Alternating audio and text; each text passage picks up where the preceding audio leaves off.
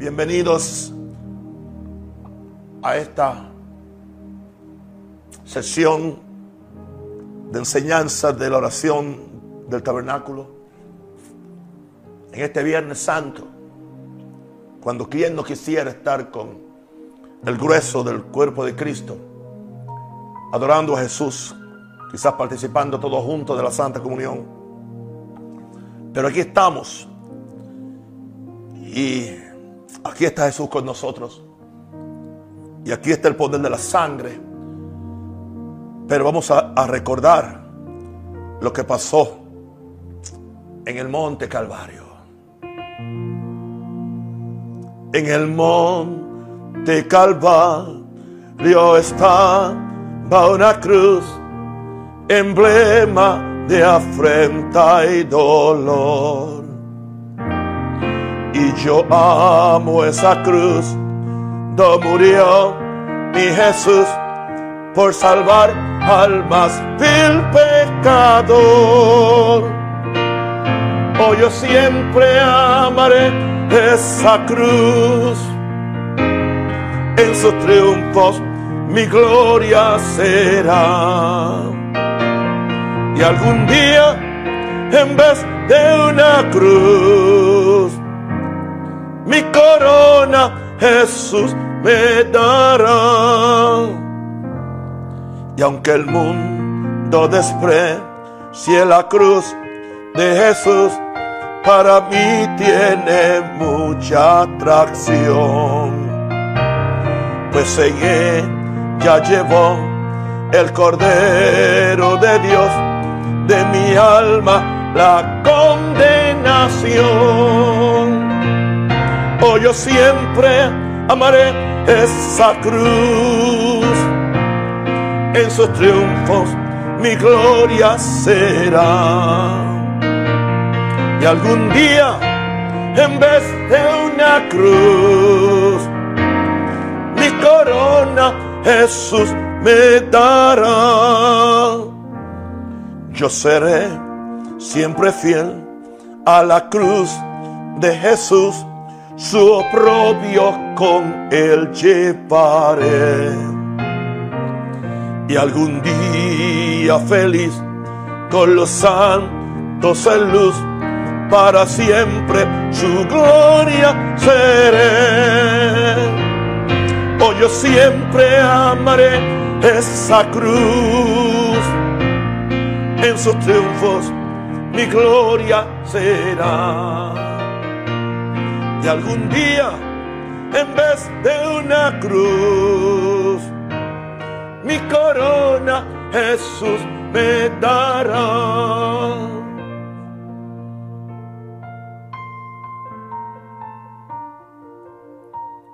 Mi vida es transformada cuando veo a Jesús.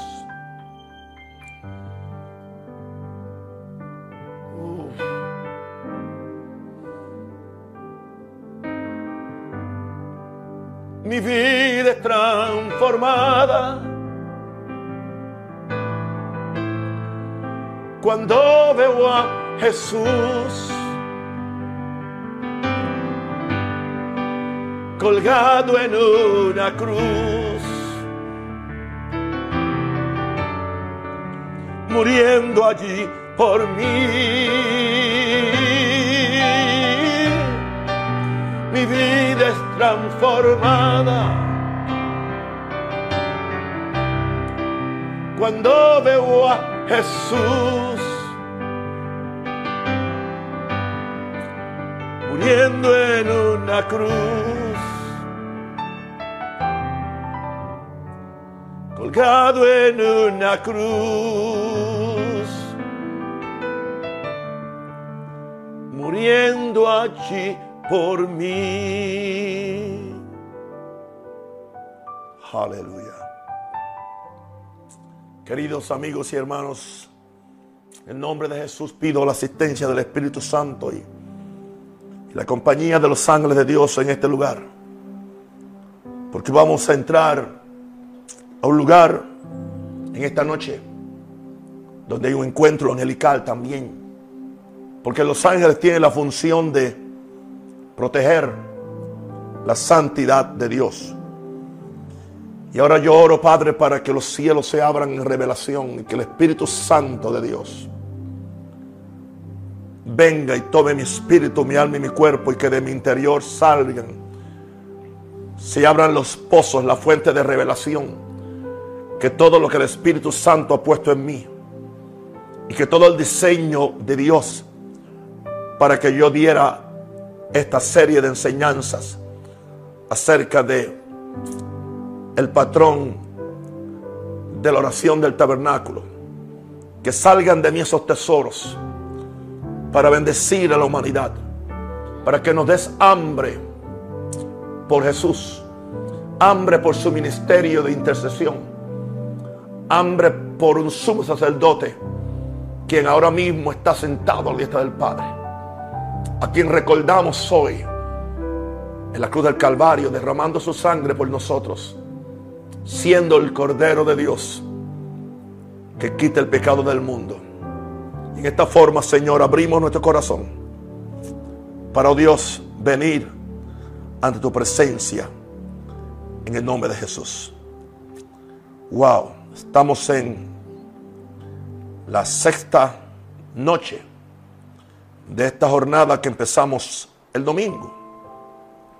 Cuando empezamos ante el altar de bronce, el altar de sacrificio el altar de la cruz.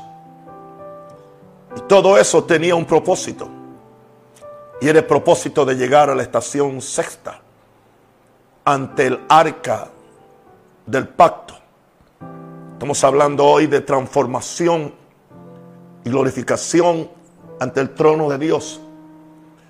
Yo no estoy predicando esto simplemente histórico o simplemente explicando tipos y figuras sino usando el tabernáculo como el camino por donde llegamos nosotros a la presencia de Dios, si es posible, cada día en oración. En Hebreos 9, 3 y 5, el apóstol Pablo, que yo creo que escribió Hebreos, nos dice, tras el segundo velo estaba la parte del tabernáculo. Segundo velo porque había un velo entre el atrio y el lugar santo.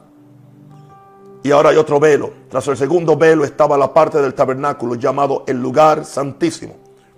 Separado del lugar santo. O sea que hay una separación entre lo santo y lo santísimo. Imagínense. ¿Dónde estará la iglesia hoy si un gran porcentaje no está ni en el lugar santo? ¿Cómo van a brincar al lugar santísimo? Y dice que este lugar santísimo tenía un incensario de oro. No un altar para el incienso. Era un incensario. O yo veía así un poquito de... Pasé y vi que había un sacerdote haciendo una misa y cuando fue a leer el libro de la palabra, el, monaguillo o que lo asistía le, entregó un incensario. Con, ese incensario él le echó incienso. Lo, lo movió sobre, sobre las Santas Escrituras y a eso que se refiere, un incensario de oro. Y el arca del pacto cubierta de oro por todas partes. En esta arca de oro dice que estaba una urna. Y esta urna contenía el maná, la vara de Aarón que rebeldeció y las tablas del pacto. Tenía tres cosas. De, esta urna estaba dentro del arca. Y sobre esta arca del pacto o de la alianza, ambas palabras son correctas. Los querubines de gloria que cubrían el propiciatorio.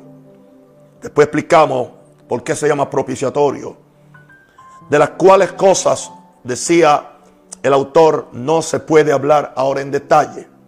Los detalles están en Éxodo y posiblemente en números y quizás en Levítico. Ahora, en esta noche tengo tres segmentos.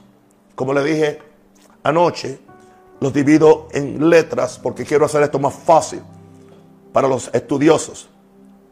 Me han dicho algunos de mis hijos, papá, esto es muy difícil entenderlo.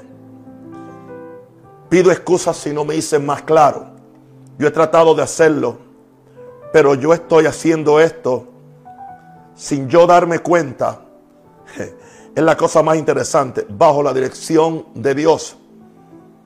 Porque hace, creo que una noche atrás Dios, Dios, voz audible, le habló a uno de mis hijos espirituales y le dijo de lo que yo estaba haciendo. Y le dijo, ese asunto del tabernáculo fue idea mía para que él lo trajera y nos preparara y, preparara a la iglesia para esta hora y la que viene. Cuando yo oí eso, me sentí muy humilde ante Dios.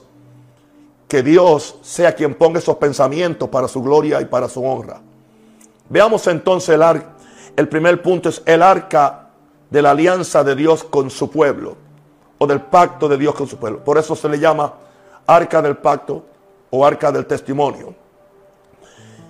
Y en este primer punto yo soy un poquito, eh, uso bastante escritura para que, para que sepamos el trasfondo de lo que estamos hablando. En primer lugar, es un arca de madera cubierta de oro por dentro y por fuera. Otra vez, encontramos que la, la única madera que se usaba era la madera de acacia, una madera muy duradera y muy fuerte. Y vimos que esa madera se usa para casi todos los muebles del, tabernáculo. Pero ahora el arca de madera de acacia dice que era cubierta de oro por dentro y por fuera. La razón por la cual es cubierta de oro por dentro y por fuera porque el arca del pacto es una representación de Jesucristo, porque Jesucristo es nuestra arca del pacto. importante que entendamos esto. Y Jesucristo, que era el Hijo de Dios, cargaba a Dios por dentro y estaba enchapado con Dios por fuera. Su divinidad era interna. Tenía un cuerpo de carne en el medio, ahí está la madera. Y estaba cubierto por la gloria de Dios y por la divinidad de Dios. Por eso es que Él es Dios como el Padre Dios y como el Espíritu Santo es Dios. Y dice que sobre esta arca había una cornisa de oro. Esto habla de divinidad. Todo lo que encontramos en el lugar santísimo, que es a donde nos estamos moviendo en esta noche, todo era de oro. Allí no había cobre, no había ninguna otra cosa. Aun si se usaba madera, tenía que estar cubierta completamente de oro porque es, el lugar de la gloria de Dios, es el lugar donde Dios iba a manifestar y a derramar lo que se llama la gloria Shekinah, la cual iba a caer sobre el arca. En segundo lugar, en este, en este primer segmento, dice que había un propiciatorio de oro donde se sienta la misericordia de Dios. Éxodo 25, 17 dice, y harás un propiciatorio de oro fino, cuya longitud será de dos codos y medio y su anchura de codo y medio. No estoy transfiriendo estas longitudes y medidas a, a, nuestras medidas que conocemos porque ese no es el propósito mío, eso no lo veo importante para el propósito de esta serie de enseñanza. Lo podía hacer, pero no quiero hacerlo tampoco tan largo y quiero hacerlo un poco práctico. Así que habla de un propiciatorio. Esta palabra propiciatorio era la tapa, la tapa, la parte superior del arca. En inglés se le llama mercy seat. La palabra mercy es misericordia, seat es asiento. Así que aquí vemos un asiento de misericordia. La palabra propiciatorio es propiciar algo, facilitar algo. Cuando dice alguien propició algo es que lo facilitó. Así que aquí Dios va a facilitar la salvación. Dios va a facilitar la comunión de los mortales con, con el Dios divino. Y también era de oro. Y era exactamente para cubrir el arca. Éxodo 25, 21 dice, y pondrás el propiciatorio encima del arca, y en el arca pondrás el testimonio que yo te daré. Está hablando ahora, el testimonio no es otra cosa que los diez mandamientos. Iban a ser puestos dentro del arca. Ya vimos que fueron tres cosas. De eso hablaremos más tarde. Indicando esto entonces que en el arca hay un, hay un lugar de misericordia. Hay una tapa, hay un asiento de misericordia. Que es lo que yo creo y yo interpreto. Que es el trono de Dios. Porque al trono de Dios se le llama, vengamos al trono de su gracia para alcanzar misericordia y gracia para el oportuno socorro. Así que ahí está. Y dice que ahí está sentado Jesús. Claro, está sentado a la diestra del Padre. Porque ese es el trono de Dios. Porque el trono de Dios es un trono de justicia. Pero para nosotros ahora, los que venimos por la sangre, es más un trono de, gracia y misericordia. Mi tercer punto en esta exposición, en el primer segmento, lo encontramos en Éxodo 25, 18 al 20. Siento mucho que no tengo la facilidad de estar en el templo para enseñarle los versos, pero usted puede buscar estas notas, van a estar de gratis ahí en, en el Facebook personal mío. Y ahí usted puede sacar la copia o copiarla o cortarla y ponerla en cualquier lugar y la puede usar para que estudie esto con más detenimiento. Dice Éxodo 25, 18 al 20. Harás también dos querubines de oro. Dos querubines de oro. No solamente uno, dos querubines de oro. Labrados a martillo.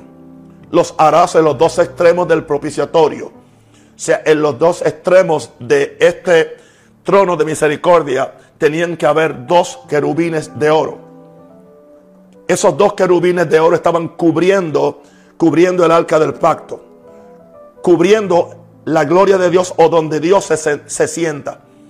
Recuerden que vemos que en la Biblia habla de los querubines y serafines que están ante Dios constantemente cantando santo, santo, santo.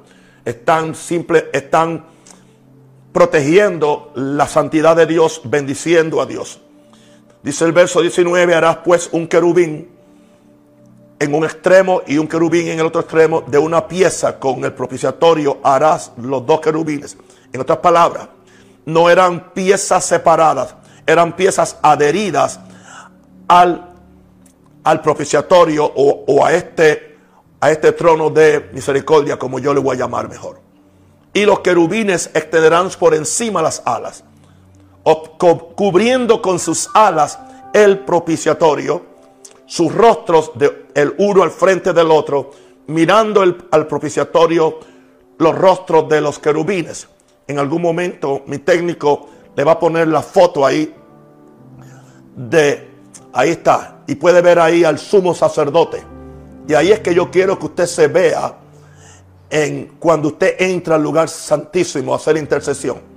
Ese es un sumo sacerdote, ese podría ser Jesús, podría ser Aarón, podría ser Jesús, pero puede ser tú y yo, que ahora no entramos como sumo sacerdote, sino como sacerdotes del nuevo pacto, para reconocer al sacerdote principal que es Jesús y unirnos a Él en adoración al Padre y en acción de gracia para adorar y después ahí dentro para hacer intercesión sacerdotal por nosotros y por los pecados del pueblo. Muchas gracias, Antonio, por la gráfica. Gracias. Bien, ahora. Número cuatro. Tenemos un incensario de oro que era para el uso del lugar santísimo. En, en el lugar santo se quema incienso en lo que dijimos que era el altar de oro. Y es el lugar de adoración, el lugar de alabanza. Pero entonces en el lugar santísimo hay un incensario que es de oro y es, el, es donde se pone el incienso con fuego. Supuestamente el fuego venía con, con brasas del altar de, de sacrificio. Creo que así es, si no me equivoco. Puedo cometer alguna, algún, algún hierro o, algún error. Me perdonan por eso. Pero es lo que yo entiendo, que se tomaban unas brasas, unos carbones encendidos Aleluya. Y estaban ese incensario y ahí se, le echaba el incienso, indicando esto, que aún el incienso que se, que, se quemaba ahí ante, ante la presencia de Dios, ante la gloria chequina, tenía que venir en el poder y la autoridad de la sangre que se había derramado en el altar del sacrificio o el altar de bronce. Así que en el lugar santísimo, aleluya, nuestro, nuestra adoración es diferente, nuestra alabanza es diferente, nuestra forma de estar es diferente. Estamos en un lugar donde en el antiguo pacto solamente podía entrar el sacerdote una vez al año. Y hoy nosotros podemos entrar cada vez que, que querramos, siempre y cuando que hagamos las cosas ah, bien, bien, siguiendo las reglas que Dios ha impuesto. En el antiguo pacto, si entraban alguien fuera de tiempo, moría. Y alguien que entrara aún en el tiempo, si entraba mal y no estaba preparado, también moría. Alguien dice, bueno, hoy nadie no muere. Quiero decirle esto con mucho dolor en mi corazón, pero yo sé de hombres de Dios que yo sé que tocaron, tocaron los misterios del lugar santísimo, llegaron a participar de los, de los poderes del siglo venidero en esa comunión con Dios, pero se, se olvidaron de su santidad personal, se olvidaron que no era por sus propios méritos que entraban, llegaron a creer que eran una ley para ellos mismos, no se apropiaron de los medios de gracia para santificarse y para respetar la sangre de, Cristo y entrar la forma correcta.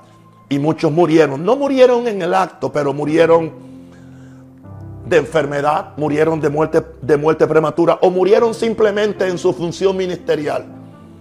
Y nunca quiero que eso me pase a mí ni a ninguno de los siervos de Dios. Número 5. Estamos en el primer en el primer segmento. Habla del arca del pacto en un lugar muy separado por un velo. vamos a ver ahora que había un velo. El número 5 habla de un velo que separaba el lugar santísimo del lugar santo para proteger el arca del pacto, indicando esto que el arca del pacto estaba escondida de la gente común. Había un velo que escondía indicando esto que, que Jesucristo, que es el arca del pacto, está escondido de muchas personas, aún hoy en día. No importa lo que hablemos de él, pero está escondido de mucha gente que no, que no están tomando la cruz en serio, la sangre en serio, la, la, gloria de, de Dios en serio, la santidad en serio. Aún Jesucristo para ellos, o sea, está escondido. Hay un velo el velo de la carne. Hay gente que eh, el velo de la carne de Jesús impide que vean a Jesús en el espíritu como él es. Por eso solamente ven un Jesús humano y un Jesús judío o un Jesús natural y no un Jesús espiritual. Éxodo 26, 31 dice, también harás un velo azul, púrpura, carmesí. Wow. Aquí está el color de lo celestial, azul, el color de la sangre, púrpura, carmesí. El velo era hecho de estos colores y era hecho de lino torcido. Estoy seguro que, el lino tenía que ser blanco, blanco. Será hecho de obra primorosa. Era hecho muy especial. Con querubines. Tenía dibujos de querubines. O sea, cada vez que el sumo sacerdote iba a entrar ahí, tenía afuera, podía ver en la parte del velo que daba al lugar santo las figuras de querubines. Eso era para darle temor a él, que iba a entrar a la presencia de Dios, donde aún los ángeles no pueden tocar las cosas como dice, como dice el dicho. O sea, le estaba diciendo, están llegando a la presencia del Dios Altísimo. Están llegando a donde está su gloria chequina. Y dice, y lo pondrá sobre cuatro columnas de madera, de acacia, cubiertas de oro, sus capiteles de oro, sobre bases de plata. La base era de plata, la plata significa redención, redención. O sea, que esa división está basada en redención. Y pondrás el velo debajo, debajo de los colchetes y meterás allí del velo adentro el arca del testimonio y aquel velo os hará separación entre el lugar santo y el santísimo. Ahora, número 6. En este mi primer segmento, que es el arca de la alianza de Dios con su pueblo. 6. solo podía entrar a este lugar santísimo el sumo sacerdote una vez al año. Levítico 16:2. Y Jehová dijo a Moisés, di Aarón tu hermano, que no en todo tiempo entra en el santuario, detrás del velo, delante del propiciatorio que está sobre el arca, para que no muera. Porque yo apareceré, wow, yo apareceré en la nube sobre el propiciatorio. Dios dice, yo voy a aparecer. Es peligroso eso, ¿no? El Dios, el Dios que truena, el Dios que salva, pero el Dios que también trae juicio. Y al final del capítulo 16 dice, y esto tendréis como estatuto perpetuo para hacer expiación una vez al año por todos los pecados de Israel. Y Moisés lo hizo como Jehová le mandó. Otras palabras, se le está advirtiendo que nadie se atreva a tratar de entrar a este lugar, aunque sea sumo sacerdote, que era el sacerdote principal, era el padre de todos los sacerdotes. No podía entrar solamente en el día que Dios había establecido, como un día de expiación, como un día donde el sumo sacerdote hacía unos cuantos sacrificios por él, por su familia, por el pueblo, para que entonces Dios pudiera perdonar al pueblo y el pueblo pudiera seguir vivo, sano y próspero. Porque ese es el propósito de esta salvación. Es salvarnos, es santificarnos, pero también es, es sanarnos y que estemos prósperos aún financieramente, si lo quieres recibir. Número 7. Este es el lugar. Aquí donde está el arca del pacto. Este es el lugar escogido por Dios para reunirse con su pueblo y hablarle a sus sacerdotes. Gloria a Dios. Éxodo 25, 22. Dice el Señor. Y de allí me declararé a ti. Y aquí le estaba hablando a Moisés. Que aunque la Biblia no le llama un sacerdote, pero Dios le concedió el privilegio de ser un sacerdote del nuevo pacto, aún en el viejo pacto. Él nunca fue declarado sacerdote sacerdote era su hermano. Él era como el caudillo o el rey ah, o el apóstol, podemos decir, de su, de su nación. Pero a él Dios le concedió el privilegio de ir a aquel lugar y allí él iba. Mientras él estuvo vivo, allí él iba. Solamente que él, él, él no estaba limitado, él no estaba limitado Oh, gracias Padre por la revelación que me traes ahora. Gracias Padre. Ahora sí que me conectaron muchas cosas. Él no estaba limitado a una vez al año. Él podía entrar cada vez que Dios lo llamaba. Y de allí me declararé a ti y hablaré contigo de sobre el propiciatorio, de sobre el trono de misericordia, de entre los dos querubines que están sobre el arca del testimonio, todo lo que yo te mandare para los hijos de Israel. Interesante que él podía entrar allí. Y allí Dios hablaba con él y Dios le daba ordenanzas para gobernar al pueblo de Israel y para que el pueblo de Israel oyera la voz de la boca de Dios. Esto me da mi entender. La gente cree que la única palabra que Moisés le predicaba a ellos eran los diez mandamientos y estatutos. No, yo creo que hay muchas cosas que no están escritas en nuestras santas escrituras que Moisés la recibió cada vez que iba al lugar santísimo y estaba ante Dios y Dios le daba instrucciones para los hijos de Israel. Aleluya. Meditando. ¿Cómo es? Meditando en el misterio de la sangre de Jesús, que es un arma poderosa de poder y de virtud. Jesucristo en el Calvario, ofreciéndose por mí, derramó sangre preciosa que me limpia de salud por medio de la sangre Aleluya. Yo entro a tu presencia. Por medio de la sangre. Yo entro. Yo pienso enemigo. Mi vida. Mi vida es transformada.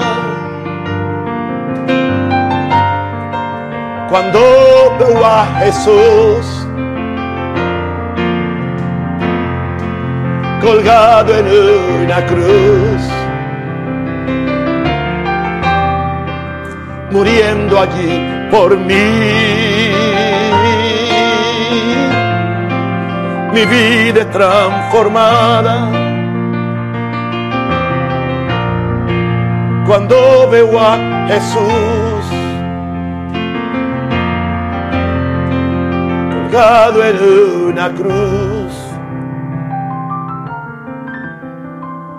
muriendo allí por mí. Y Él murió en la cruz para abrirnos el lugar santísimo, para darnos el honor de poder llegar sin impedimentos a la presencia del Padre, conocer al Padre, tener comunión con el Padre, en la presencia de nuestro sumo sacerdote intercesor, Jesucristo. Mi, mi punto B, entrando con temor y temblor al lugar santísimo. Aleluya. ¿Qué yo hago? Le digo ahora, gracias, número uno. O yo pienso en esto, gracias que Jesús como sumo sacerdote entró como precursor al lugar santísimo. Y ahora yo entro en él. Porque yo ahora no estoy siguiendo el orden mosaico. Yo estoy siguiendo ahora el orden de Melquisedec. Yo estoy siguiendo ahora el orden del nuevo pacto donde todos los creyentes somos sacerdotes y podemos entrar a la misma presencia del Padre por medio de Jesucristo. Jesús dijo, yo soy el camino, la verdad y la vida. No sé si te dan cuenta que el, el tabernáculo tiene tres lugares. Básicamente, el camino que está en el atrio, ah, la verdad que está en el lugar santo y la vida que está en el lugar santísimo y es una progresión. Hay gente que se quedan en Jesús el camino. Otros pocos llegan a, Jesús la vida, digo, perdón, a Jesús la palabra, con la palabra, con los mandamientos, con lo que hacen, pero son muy pocos los que descubren que Él es también es la vida, porque eso está reservado simplemente para los que entran al lugar santísimo. Así que yo le digo al Señor, gracias que Jesús como sumo sacerdote entró como precursor. Dice Hebreos 9:12, y no por sangre de machos cabríos ni de becerros. Los becerros se ofrecían por el sacerdote, los cabríos por los pecados del pueblo, sino por su propia sangre, sino por su propia sangre. Es la primera vez que ahora la víctima y el, y el sumo sacerdote es el mismo. No hay diferencia. Aleluya. En otras palabras, y cómo es la única forma que Jesús podía, podía, podía saltar de, de, de, de, de la mesa o el altar de sacrificio a entrar si estaba muerto. Bueno, resucitó de los muertos. Y entonces ahora puede entrar al lugar santísimo. No por sangre de machos cabrillos ni de becerros, sino por su propia sangre entró una vez para siempre en el lugar santo, habiendo obtenido eterna redención. Glorioso el Señor. Número dos, entrando con temor y temblor al lugar santísimo. Por la sangre que traigo en mi corazón, tengo impartición de la justicia de Cristo. Ahora estoy hablando de mí en mi adoración. ¿A qué me refiero por la sangre que traigo en mi corazón? Porque yo no puedo traer la sangre en un tazón como hacía el sacerdote para venir a purificar los instrumentos del santuario y para poder tener entrada, poner la sangre sobre el altar de, del incienso y después poner la sangre sobre, eh, rociar la sangre por siete veces sobre el arca del pacto. Ya yo no tengo que hacer eso porque ya eso Jesús lo hizo. Ahora lo que yo hago es que yo, yo tengo la revelación de la sangre En un sentido, mi corazón se convierte en el tazón donde yo cargo la sangre. La sangre de Cristo, yo la cargo en mí. Porque fui, fui redimido por la sangre.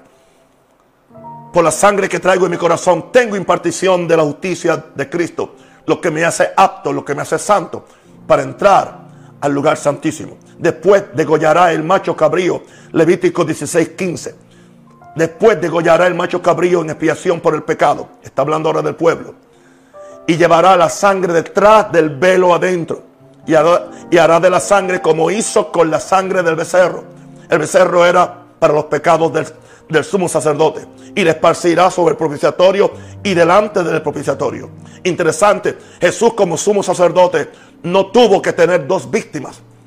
Aleluya. Porque él no tenía que presentar sangre por él mismo, porque él nunca perdió su santidad y su justicia, aun cuando se echó los pecados del mundo y fue declarado maldito legalmente, pero él seguía siendo el Cordero Santo de Dios. Por eso es que a él no se le llama el becerro, sino el Cordero de Dios. Aleluya. Interesante que Jesús ahora entra por su propia sangre. Él es la víctima, pero ahora Él es el sacerdote. Y dice que aquel sumo sacerdote esparcirá sobre el propiciatorio y delante del propiciatorio siete veces. La palabra siete es plenitud, perfección, un sacrificio perfecto, una intercesión perfecta, un Jesús perfecto. Y dice que tenemos un mejor pacto que es perfecto. Así que yo, yo estoy entrando con temor. Doy gracias por, por mi sumo sacerdote. Segundo, tengo conciencia que la sangre está en mi corazón y que yo, fui limpiado y yo fui y yo fui redimido y, y, fui acepto ante Dios por la sangre preciosa de Cristo. Pero ahora, número tres, cuando entro a ese lugar, veo la sangre untada sobre el arca del pacto que me reconcilia con Dios. Es el arca de la reconciliación, es el arca del, del testimonio, es el arca que representa a Jesús el humano, a Jesús el divino. Y ahora sobre Jesús está la sangre untada. Porque el sacerdote o el sumo sacerdote tenía que, que rociar la sangre. Pero la Biblia ahora, ahora habla de un, de un, un altar que está en los cielos. Donde está el arca, el arca del pacto original. Porque todas las piezas del tabernáculo, dice que Moisés las vio porque Dios le permitió ver el tabernáculo en el cielo. Hay un tabernáculo en el cielo. Y dice que Jesús subió al cielo y con su propia sangre purificó todo el cielo y purificó el tabernáculo celestial. No voy a, leerte, la escritura está en Hebreos 9, 19 al 24. Así que cada día que tú entras, tú ves la sangre untada sobre el arca del pacto como un recordatorio eterno para Dios en los cielos y como un recordatorio eterno a los que por medio de Jesús nos acercamos a Dios. Segmentos 2, B, donde estamos. Número 4. Veo, ahora veo a mi Jesús. Presta atención, por favor. Abra su espíritu, abra su corazón, porque esto sí que a mí me ha bendecido por muchos años. Veo a Jesús ahora, mi sumo sacerdote, sentado a la diestra del, del Padre sobre el propiciatorio. Vio a Jesús sentado en el trono de misericordia, en su trono de gracias, donde está también el Padre. Y yo doy gracias que está sentado, que está sentado. Y si Él está sentado, yo estoy sentado, porque Cristo está en mí y yo estoy en Cristo. Y cuando yo oraba esto más a menudo, algunos años atrás, yo le decía, y voy a repetirte, Padre, gracias que por la sangre de Cristo yo estoy sentado con Él en su, en su trono de gracia y misericordia. Yo recibo la gracia y recibo la misericordia. Te doy gracias que estoy sentado con Cristo sobre la ley. La ley no me esclaviza, la ley me da descanso. Eso indica que estoy exonerado por su gracia aunque yo respeto la ley, amo la ley, aleluya, creo la ley, pero la ley no me esclaviza, me libera. Así que ahora, gracias Padre, que esa ley ya está. O sea, esa ley está bajo la misericordia. está bajo el asiento de misericordia. Así que, gracias Padre, porque estoy exonerado por la gracia de esa ley y hoy soy libre. Aleluya. Éxodo 25, 21. Y pondrás el propiciatorio encima del arca y en el arca pondrás el testimonio que yo te daré. El testimonio son los diez mandamientos. Están allí. O sea, Moisés ordenó que hicieran una copia de, las tablas y la pusieran como un, un testimonio eterno del orden que Dios le había dado a sus hijos. En segundo lugar, aquí yo veo que la vara de Aarón está dentro del arca. Eso indica, la vara de Aarón fue la vara que, que, que floreció cuando hubieron otros líderes del pueblo que estaban cuestionando la autoridad de Aarón. Y Dios le dijo a Moisés que ellos trajeran sus varas y las pusieran ante el lugar santísimo.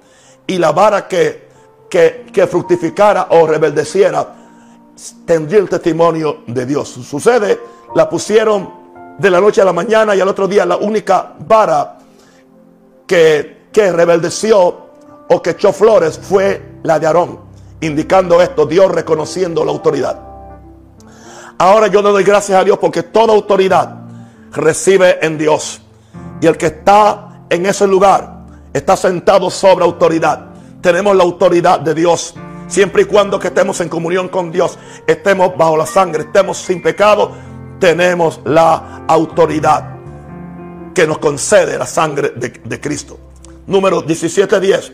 Y Jehová dijo a Moisés, vuelve la vara de Aarón delante del testimonio para que se guarde por señal a los hijos rebeldes y hará cesar sus quejas de delante de mí para que no mueran. Hay otra cosa dentro del arca, el maná. Éxodo 16:33. Y dijo Moisés a Aarón, toma una vasija y pon en ella un gomer de maná y ponlo delante de Jehová. Siempre que decían delante de Jehová, se referían al arca del pacto, para que sea guardada para vuestros descendientes. ¿Cuál es el testimonio? El testimonio es que tengo provisión diaria, provisión espiritual. Con razón, Jesús dijo, el pan nuestro de cada día, dánoslos hoy. Indicando el maná diario sale de ese lugar. El maná diario para Israel salía de la presencia de Dios en el cielo.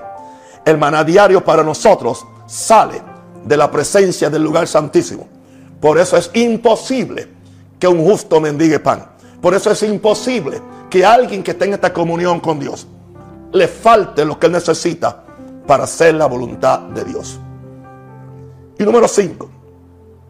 ¿Qué le digo entonces ahora al Señor allí? Le digo, gracias, mi sumo sacerdote intercesor, que en este día me extiendes tu misericordia, porque en tu presencia me siento como Isaías, anodadado, silenciado, destruido, como cortado o derribado, porque me he encontrado con tu presencia. Me he encontrado con el arca de, tu gloria, con la gloria chequina de Dios, que viene como consecuencia de la sangre preciosa de Cristo, que está sobre el arca del testimonio. Y termino con el segmento C. Se llama este segmento Esperando ante el arca del pacto. Ahora en su presencia son cinco cosas. En la presencia del Dios Santo en la presencia del Rey del universo, ante el trono de misericordia y de gracia de Dios, con Jesucristo como mi sumo sacerdote intercesor. Aquí está un mortal, un ser humano lleno de, de debilidades, de fragilidades, pero cubierto por la sangre de Cristo, justificado ante Dios, aleluya, viniendo ante Dios, no en mis propios términos, sino por los méritos de mi Señor Jesucristo. Yo estoy en su presencia. Y ahora yo le digo cinco cosas. Tú puedes decirle muchas cosas más. Pero para mí estas cinco me han servido. Y le digo ahora, Rey del universo.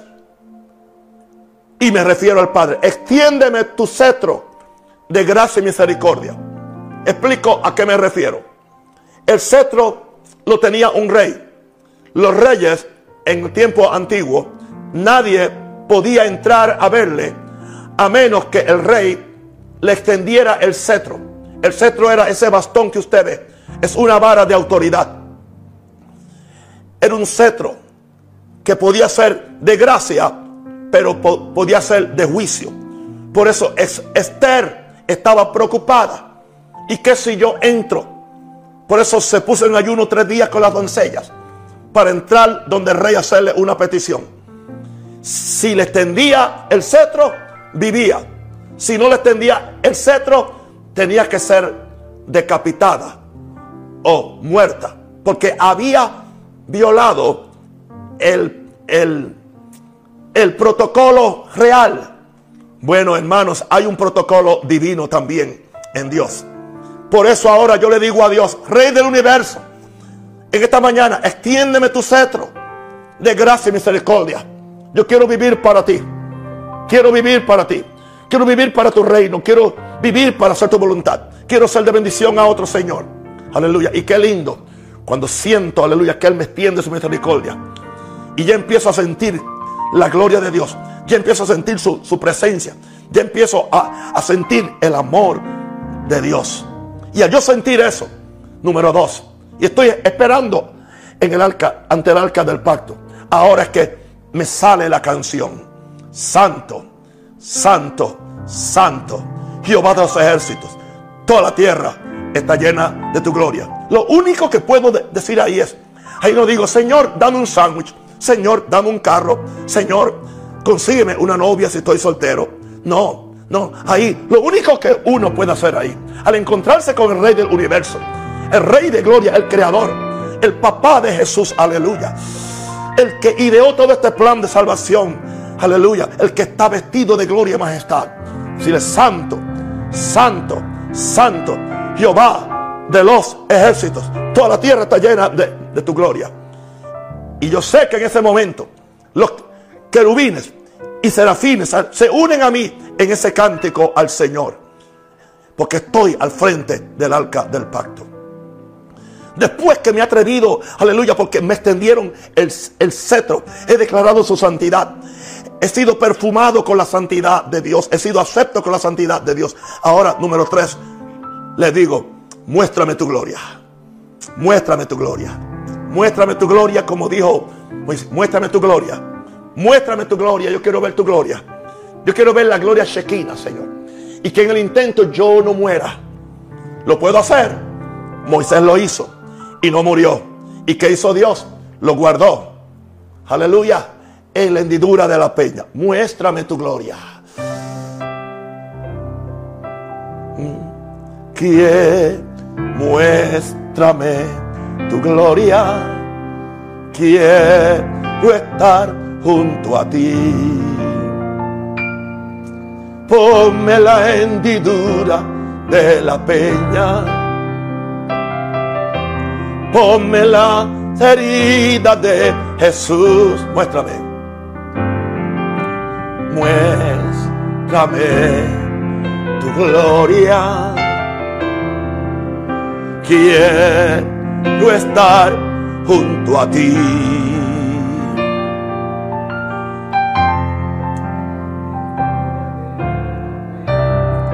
Otra vez en la hendidura de la peña. Ponme las heridas de Jesús. Aleluya. Te pido que me cubras con tu gloria, con tu mano. Yeah. Que tu resplandezca sobre mí. Oye. Te cubras con tu mano. Que tu rostro resplandezca sobre mí. Ahora le pido algo más. Número cuatro. ¿Se acuerdan cuando Jesús estaba orando y le decía, Padre, glorifícame con aquella gloria que tuve contigo antes que el mundo fuese? Jesús creía en la glorificación. Jesús creía que el tiempo de oración era un tiempo para pedirle a Dios que nos glorificara. La teología evangélica no cree eso. Pero la teología paulina lo cree. Dice que fuimos, que fuimos predestinados. Fuimos llamados. Fuimos justificados. Y dice entonces, y fuimos glorificados. Es una experiencia que pocos han tenido. Yo no vengo aquí a decirte que yo la he tenido, pero está disponible. Y yo la voy a perseguir y la estoy persiguiendo. Es una transformación de gloria. Es cuando somos glorificados. Es cuando vemos al Cristo glorificado. Y yo creo que es aquí cuando nosotros no estamos en, lugares celestiales simplemente eh, en una forma doctrinal, sino en una experiencia.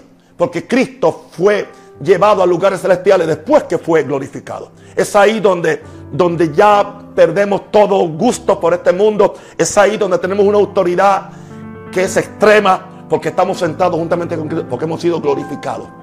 Yo creo eso. Por lo tanto le pido, transfórmame con tu gloria.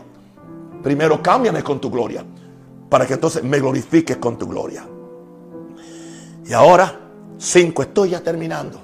Ahora le digo, Señor, háblame desde el lugar de tu gloria. Porque tú le dijiste a Moisés, desde aquí hablaré contigo. Porque este es el lugar de reunión. Interesante que a todo el tabernáculo se le llama el tabernáculo de reunión. Y es un pequeño lugar. Y voy a, decirte una cosa. De los tres lugares, el lugar santísimo era el más pequeño. ¿Quieres saber algo? El lugar más, más grande era el atrio. Le seguía en tamaño el lugar santo. Y el lugar más pequeño era el lugar santísimo. ¿Quieres que te diga algo? Hay iglesias que son atrios. Son atrios. Grandes, muy grandes. Pero son atrios. Porque en el atrio cabe mucha gente. En el atrio simplemente que recibir a Jesús, ser salvo y perdonado. Y de vez en cuando irse a darse, a lavarse la carita en el, lavacro y lavarse los pies. Pero ya no quiero, ya no quieren eh, avanzar más con Dios. Hay otros que dicen, bueno, yo voy un poquito más adentro, que quiero, quiero santificarme y quiero tener experiencia con Dios, quiero recibir el bautismo del Espíritu Santo, quiero recibir, comer revelación de Dios y de vez en cuando adorar allá en el lugar santo ante el altar de oro donde está el incienso. Está bien, es otro porcentaje de la iglesia, pero son muy pocos, y digo esto con mucho dolor, son muy pocos los que pasan al lugar más pequeño, porque allí cabe muy poca gente. Allí no caben tus pecados, allí no cabe el protagonismo, allí llegas solamente porque alguien te llevó, alguien murió por ti, alguien vive por ti, alguien intercede por ti y tú solamente te rindes a Él. Así que, ya que estoy allí, le digo, háblame desde el lugar de tu gloria, en quietud, en el lugar santísimo, hasta que oigo la voz de mi Señor. Y allí podemos oír la voz de Dios. Y yo creo que es el lugar que deben buscar los profetas para que Dios le hable. Y quiero hacer una salvedad con mucha ternura, con mucho amor, con mucha consagración, con mucho respeto a mis hermanos profetas, a mis hermanos apóstoles, a mis hermanos creyentes, a los intercesores, yo sé que con estas enseñanzas siempre hay un peligro. Y el peligro es que la gente agarren lo que yo he traído para bien y se tergiverse. Y que la gente llegue a pensar que esto es simplemente algo para ellos ser protagonistas. Y puede, puede tomarse eso para que la gente tratar de oír a Dios a la fuerza. Oír a Dios a la fuerza, sea en diferentes formas tengamos mucho cuidado, que no estemos oyendo nuestro corazón, nuestros prejuicios o nuestras preferencias personales. Y como estamos en esa presencia donde todo es gloria, podemos decir que Dios está hablando. Y podemos salir de ahí después gritándole a todo el mundo que Dios lo dijo. Dios quiera que sí. Dios quiera que sí. Porque Dios no solamente le habla a unos, Dios quiere hablarnos a todos. Pero esto es muy, esto es muy, esto es muy delicado. Porque dice, no tomarás el nombre de Jehová tu Dios en vano. Y decir que Dios dijo lo que Dios nunca dijo. Te puede cerrar el lugar, el camino al lugar santísimo por el resto de tu vida. Porque Dios es un Dios justo, muy celoso de su gloria, muy celoso de su honor. Pero sí, quiero hacer esta advertencia. Porque sé del peligro de cuando uno enseña algo así. ¿Entiendes? Yo hoy no oí nada de Dios. Nada. Nada de Dios. Nada de Dios. ¿Por qué me lo voy a inventar? No. Hay días que no oigo nada. Hay días que oigo simplemente una o dos cosas. Pero yo no voy a ir simplemente a oír a Dios. Yo voy a amar a Dios. Yo voy a darle gracias a Jesús. Yo voy a darle gracias a Jesús porque Él derramó su sangre por mí. Porque Él es el Cordero de Dios. Porque hoy yo no celebro un Cristo histórico, un Viernes Santo histórico. Hoy yo celebro lo que celebro todos los días. Que estoy ante la cruz de Jesús. Que yo amo al Cordero de Dios. Que yo amo al sumo sacerdote que, intercede por mí. Que cada día yo lo encuentre en el lugar secreto, en el lugar santo y después en el lugar santísimo. Eso es adorarle, bendecirle. Y Él sabe lo que yo necesito. Él conoce mi corazón. Y aunque yo le diga que me hable, yo no voy a torcerle la mano para que Él me hable. O me dé una visión o me envíe un ángel. Simplemente yo voy a enamorarme de Dios. A dar gracias por Jesús. Y esperar en su misericordia. En su misericordia. Sabiendo que Él está sentado en el propiciatorio. Aleluya. Al que está sentado en el trono. ¡Oh! al que está sentado en el trono y al Cordero de Dios. Al que está sentado en el trono y al Cordero, otra vez, de Dios. Al que está sentado en el trono y al Cordero de Dios.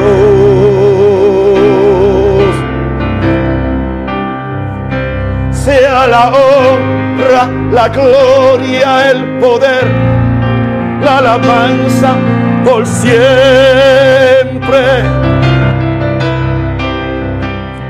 Sea la honra, la gloria, el poder, la alabanza por siempre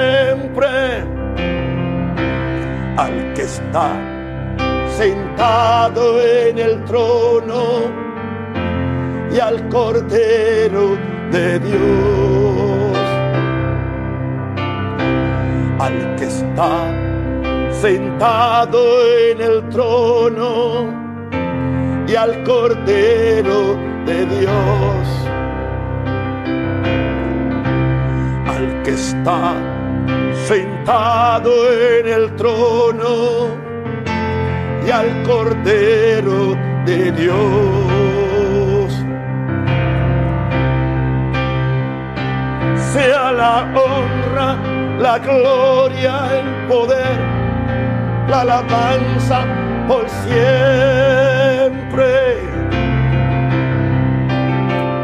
Sea la honra, la gloria, el poder, la alabanza por siempre. Padre, en el nombre de Jesús, te doy las gracias por el honor de tu permitirme, de tu darme el honor de investigar estas cosas tan sacras, tan misteriosas, tan poderosas, tan gloriosas acerca de nuestra vida de oración y de intercesión. Para poder ayudar a estos intercesores sacerdotales que están levantando en toda la tierra, Señor. Yo intercedo, Señor, a favor, Señor, de tus hijos. Proteja a tus hijos enfermos. Proteja a tus hijos en peligro. Proteja a tus hijos que están contaminados con el virus. Protege a tus hijos para que no sean contaminados con el, con el virus. Señor, sana a los enfermos por amor a la sangre de Cristo, por amor a Cristo y por amor a los que clamamos a ti. Y ahora, Señor, extiende tu misericordia sobre las naciones. Extiende tu misericordia, oh Dios, sobre Ecuador, para que cese esa plaga, Señor. Extiende tu misericordia sobre Estados Unidos y, la ciudad, y el estado de, de New York, Señor. Extiende tu misericordia, oh Dios, sobre España. Protege, Señor, a tus siervos en cada uno de estos países, oh Dios. Para que sean sanados y bendecidos, oh Dios. Haz milagros, Señor, de sanidades. Señor, que inunden las prensas, Señor, los portales de información, para que la gente vea que tú estás haciendo milagros y que donde el Dios y que donde el diablo trajo perdición y, condenación y plagas, tú traes bendiciones. Padre, yo doy gracias, Señor, porque estoy cubierto con la sangre de Cristo. Estoy en pacto contigo. Mis hijos, mi esposa, mis pastores, los miembros de mi iglesia aquí, oh Dios, en Panamá, Señor, mis nietos, aleluya, mi casa, Señor, todo lo, lo que hacemos es para tu gloria. Padre, renda cateria va Padre, ayúdame mañana, oh Dios, a levantarme fielmente a las 5 de la mañana para yo poder correr, Señor, aleluya. Desde el, desde, desde el, altar de sacrificio a encontrarme contigo, Padre. Oh, yo te amo, Padre. Ahí, Señor, al que está sentado en el trono. A ti sea la gloria, la honra y por siempre, Señor, Padre. Pedimos esto, Padre, en el nombre tuyo, en el nombre de Jehová Dios, Padre. En el nombre de Jesús, Hijo, y en el nombre del Espíritu Santo. Amén. Te amo, te quiero mucho. Chao, hasta mañana, que es nuestra última lección donde hablaremos acerca de haciendo intercesión y expiación ante el trono de Dios. Te aseguro que va a ser algo que tú nunca has oído. Yo tampoco lo había oído. Lo aprendí en el lugar secreto. Chao.